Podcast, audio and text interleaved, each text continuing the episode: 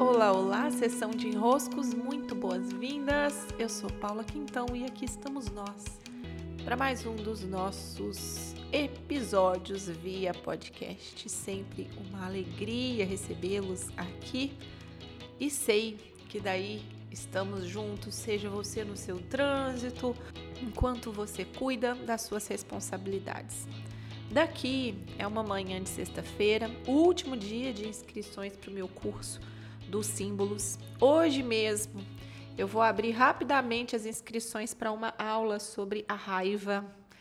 Essa aula vai ser dada no domingo agora, vai ser bem curtinho mesmo o período de inscrição, porque é uma aula que eu preciso dar agora, tá?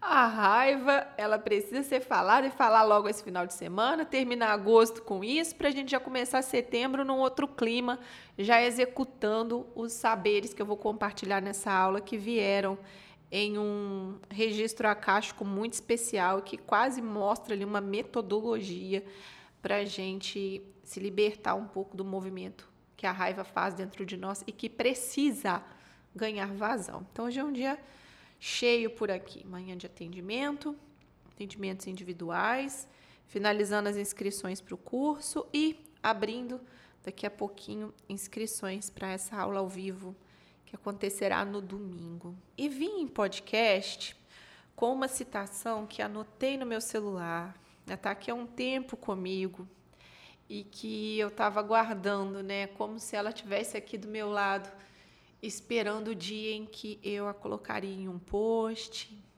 em que eu trataria dela aqui pelo podcast.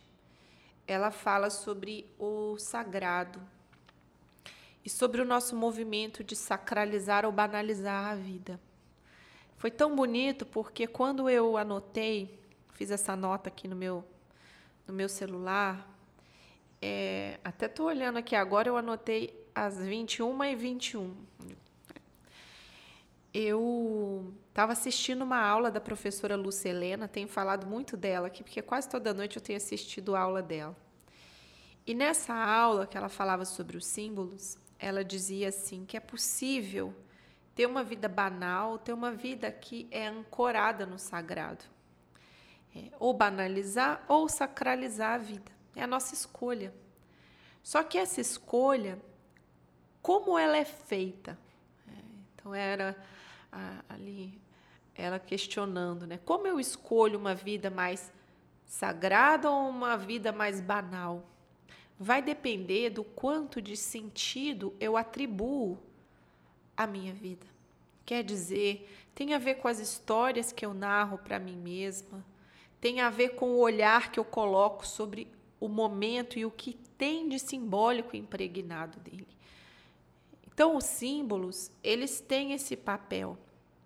Eles têm o papel de apresentar um aspecto da vida que é sagrado. O sagrado é a capacidade de dar sentido. Eu anotei assim, né? coloquei entre aspas, citação da professora Lucelena.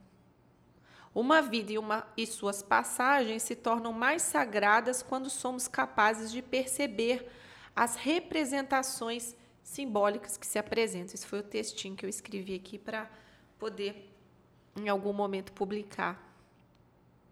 Que sensação de preenchimento quando nós estamos diante daquilo que traz sentido. Teve algo que se passou comigo na minha viagem ao Paraguai, vejam como é tão simples, né? É muito simples. Eu passei dias caminhando, caminhando, e ao longo de todo esse trajeto em que eu caminhava, as ruas eram muito bonitas, as casas muito assim bem feitas, muitas daqueles tijolinhos aparentes que eu acho muito bonito, muitas árvores na rua. E assim, um, uma atmosfera bem cuidada pela beleza, né? E ao longo de todo esse caminho, desde o primeiro dia até o último dia, eu ouvia um canto de um pássaro que fazia um barulho muito marcante. Eu fiquei, gente, onde que ele está? Que pássaro é esse? De, de onde está vindo o canto? Porque eu queria identificar que pássaro era. Porque os pássaros, eles, a depender de que pássaro é, ele tem um símbolo diferente. É. E eu estava ali em busca de dar sentido àquele canto, graças a exatamente aquele pássaro ter aparecido. Então, no primeiro dia, logo nos meus primeiros passos fora de casa, eu já ouvi, falei que que canto é esse? Dali a pouco, mais lá adiante, que canto é esse? Olha, de novo, o mesmo canto. E um canto que eu não sou acostumada a ouvir. Né?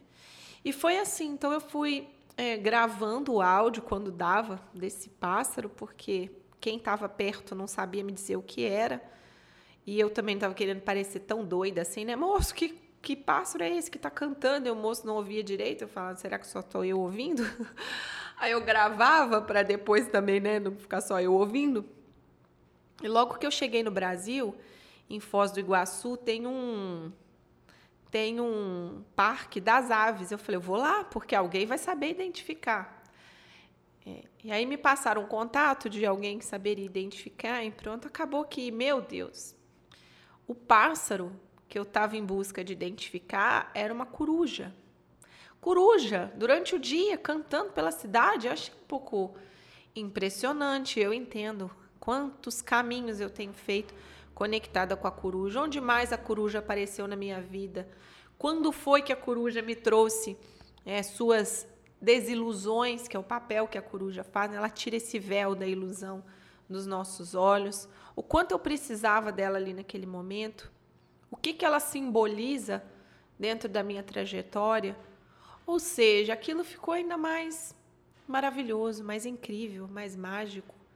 E essa magia, esse tecer da vida comum, cotidiana, eu andando pela cidade, isso é comum.